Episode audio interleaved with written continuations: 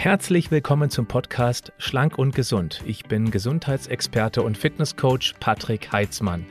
Dieser Podcast ist mir eine Herzensangelegenheit, weil ich dich unterstützen möchte, dass du noch fitter, gesünder und schlanker wirst. Schön, dass du mit dabei bist. Mich erreicht eine Frage von Andreas zum Thema Mikrowelle, die bestimmt repräsentativ für viele ist, die sich eine ähnliche Frage stellen, nämlich ob die Mikrowelle gefährlich ist. Ich lese die Frage einmal vor. Ich nutze eigentlich gerne die Mikrowelle, weil es schnell und praktisch ist, habe aber gehört, dass sie die Nährstoffe zerstört. Ist das so? Andreas, vielen Dank. Die Frage stellen sich bestimmt einige draußen, deswegen möchte ich heute mal ein bisschen mehr auf dieses Thema eingehen. Also zunächst einmal, was die typischen Vorurteile bei der Mikrowelle sind. Es würde irgendwie ähm, Eiweiße wieder natürlich zerfallen lassen. Es ist ein Nährstoffkiller.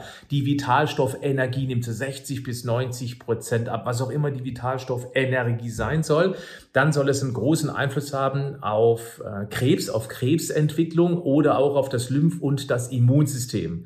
Das sind so ganz typische Vorurteile, die man immer wieder hört und liest. Ja, was sind denn eigentlich Mikrowellen? Also Mikrowellen sind ja elektromagnetische Strahlen. Und elektromagnetische Strahlen gibt es in ganz unterschiedlichen, und das ist jetzt wichtig, Wellenlängen, zum Beispiel in Röntgenstrahlen oder in UV-Strahlen. Aber auch Licht ist ja nichts anderes als eine bestimmte Wellenlänge, die unsere Augen übersetzt im Gehirn letztendlich wiedergeben können. Ja, das sichtbare Licht hat irgendwie eine Wellenlänge von circa 400 bis knapp unter 800 Nanometern. Also wirklich, das sind sehr, sehr kleine Wellen. Und wenn die Wellen groß sind, dann haben sie wenig Energie und sind sie sehr klein, die Wellen, wie zum Beispiel auch die Mikrowelle, dann liefern die insgesamt auch mehr Energie.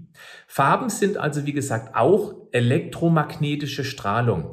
Etwas, was wichtig ist, ähm, dass eine, auf einer Skala des sichtbaren Lichtes, da ist die elektromagnetische Strahlung nicht mehr ionisierend. Und dieses Nicht-Ionisieren ist wichtig, weil wenn es ionisierend wäre, was es aber nicht ist, dann könnte es sein, dass eben bestimmte Elektronen, dass Elektronen aus Molekülen oder eben aus Atomen verändert werden. Ich gebe es wahrscheinlich jetzt physikalisch nicht zu 100 Prozent wieder. Ich bin kein Physiker. Ich habe mich da auch nur versucht, ein bisschen für euch schlau zu machen. Das, was hängen bleiben sollte als, als Message, als Botschaft ist, dass auch eine Mikrowelle, Achtung, nicht ionisierend ist und somit auch keinen Einfluss auf, das, auf die DNA haben kann. Und das ist, glaube ich, das ganz Entscheidende. Um das einmal richtig ausgesprochen zu machen, auf die DNA, okay? Gut, jetzt aber Achtung. Die elektromagnetische Strahlung der Mikrowelle, die ist weniger energiereich als die des sichtbaren Lichtes.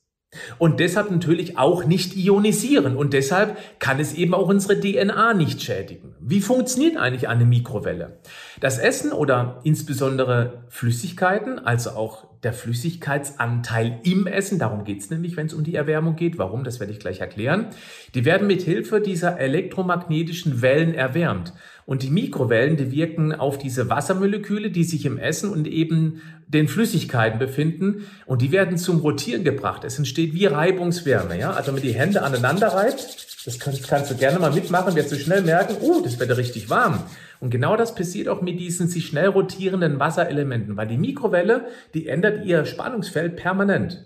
Du kannst dir vorstellen, ein Kompass und du hältst auf die einen Seite einen Magneten und auf die anderen Seite auch ein und du machst dann per, praktisch permanent diese Magneten links und rechts an diese Nadel. Dann wird die Nadel irgendwann anfangen hin und her zu schwingen und zu rotieren. Und das erzeugt eben dann auf das, auf das umliegende Wasser eine Wärme, eine Reibungswärme. Und genau das ist der Grund, wie eine Mikrowelle durch das schnelle Wechselfeld eben dann ein Essen zum Erwärmen bringt. So funktioniert das Ganze. So, also durch Reibungswärme und jetzt wichtig, nicht durch Strahlungsenergie, was das Essen von innen so verstrahlt, damit es aufhitzt, so als ob Godzilla kurz vor einem Angriff wäre. Du weißt ja, Godzilla, wenn du den Film gesehen hast, der nährt sich von Atomkraft, von Nuklearenergie. Und dann kommt ein Riesenstrahl aus dem Mund. Und das ist die Energie, die das Essen erwärmen soll durch die Mikrowelle. Nein, so funktioniert es nicht. Kleiner Spaß am Rande. Also, zusätzlich wie stark die Substanz erwärmt wird, hat natürlich auch mit der Watt-Einstellung zu tun. Die ist in der Regel bei Mikrowellen so zwischen 150 und 900 Watt. Und diese Watt-Einstellung erhöht eben die Leistung der Mikrowelle, aber nicht die Frequenz der Wellen. Das bedeutet einfach nur, dass dann praktisch dann das noch schneller rotiert und dass eben dann noch mehr Wärmeenergie da rein transportiert wird durch diese Reibungswärme.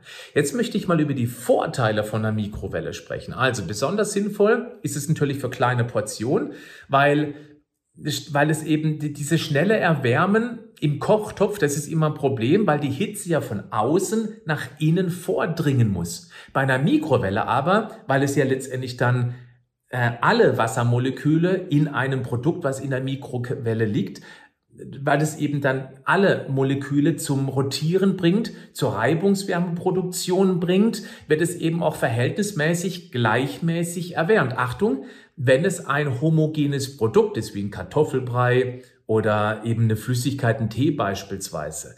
Anders ist das, wenn wir ein Essen haben, das beispielsweise nochmal erwärmt wird, wie ein Stück Fleisch mit einem Kartoffelbrei, dann erwärmt sich das unterschiedlich. Und das könnte wiederum ein Problem sein, auf das ich nachher nochmal eingehe, weil dann kann eine Mikrowelle tatsächlich zum Problem werden. Also, Gemüse lässt sich zum Beispiel auch sehr einfach erwärmen, auch wieder erwärmen, wenn schon mal kalt war, man hat was übrig. Man kann es im Kochtopf erhitzen, gar keine Frage. Wenn ich ehrlich bin, mache ich das meistens auch ähm, weil die Mikrowelle eben nicht so zugänglich steht bei uns in der Küche, mache ich es halt eben auf dem Kochtopf oder im Kochtopf. Aber mit der Mikrowelle wird es wunderbar funktionieren, weil es eben homogen ist und sich eben gleichmäßig erhitzen kann.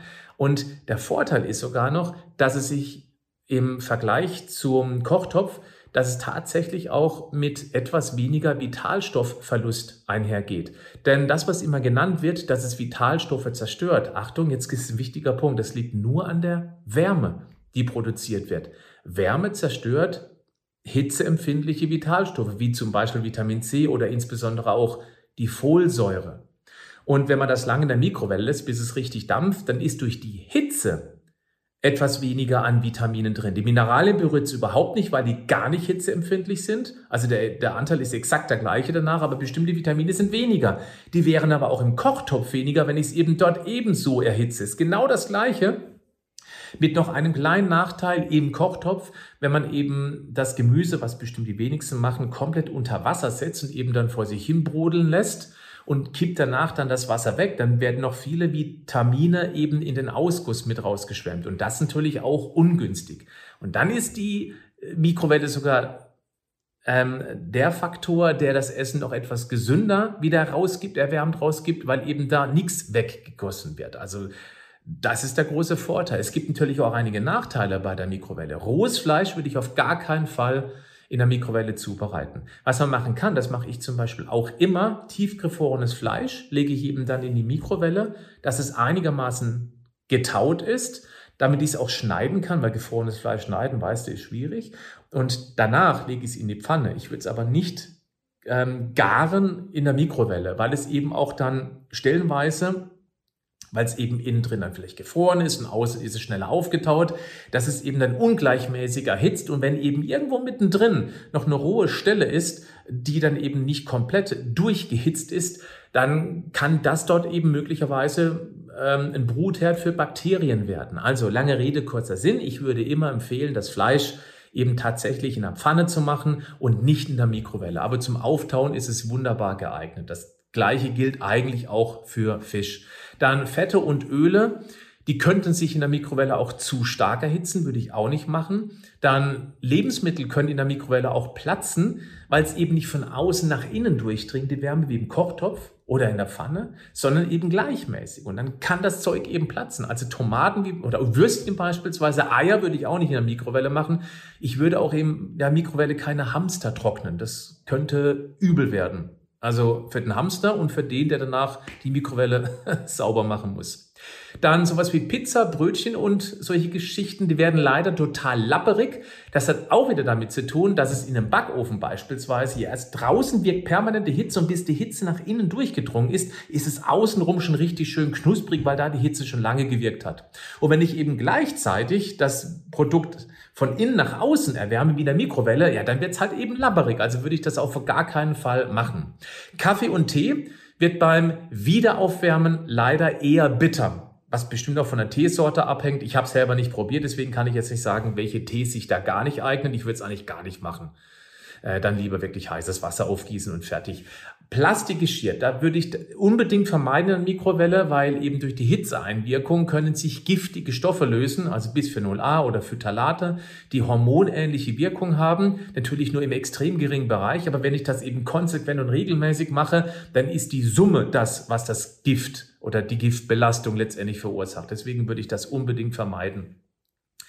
Dann ähm, ist es so, dass es sowas wie Kälte- und Hitzepunkte gibt. Daher am besten auf mittlerer Wattstufe erhitzen, umrühren und äh, gegebenenfalls nochmal reinstellen. Einfach gucken dann, ist das Essen wirklich homogen warm geworden. Das ist insbesondere dann, wie vorhin erwähnt, wenn es unterschiedliche Lebensmittel auf dem Teller sind, was ich wieder erhitze. Dann ist der Kartoffelbrei vielleicht schon heiß, aber das Fleisch ist eben noch relativ kalt und deswegen sollte man eben gucken, dass man hier aufpasst. Wenn man Babykost in der Mikrowelle macht, auch Achtung, auch hier, nein, es zerstört keine Vitalstoffe. Das geht definitiv.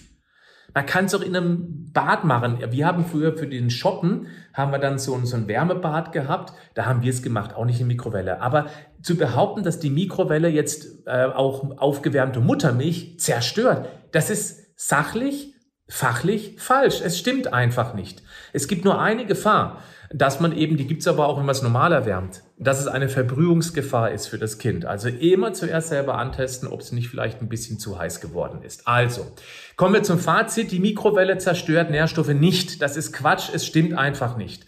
Nur wenn Lebensmittel sehr, sehr lange großer Hitze ausgesetzt werden, dann werden wichtige Vitalstoffe zerstört. Das ist genau gleich wie auf der Herdplatte oder im Backofen.